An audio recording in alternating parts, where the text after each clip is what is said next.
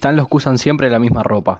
Están los que llevan amuletos, los que hacen promesas, los que imploran mirando al cielo, los que creen en supersticiones. Y están los que siguen corriendo cuando les tiemblan las piernas, los que siguen jugando cuando se acaba el aire, los que siguen luchando cuando todo parece perdido, como si cada vez fuera la última vez. Convencidos de que la vida misma es un desafío, sufren, pero no se quejan, porque saben que el dolor pasa, el sudor se seca, el cansancio termina, pero hay algo que nunca desaparecerá, la satisfacción de haberlo logrado. En sus cuerpos hay la misma cantidad de músculos, en sus venas corre la misma sangre.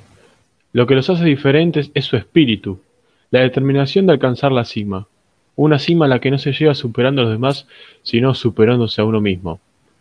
Quien ha escuchado alguna vez la voz de las montañas nunca la podrá olvidar. Nosotros no podemos transmitirte la misma sensación que sentimos cuando estuvimos allá arriba, pero sí podemos intentar hacerlo. Por eso es que creamos este podcast, con el propósito de tratar de contarte una experiencia que nos cambió la vida. Ojalá te animes a caminar con nosotros.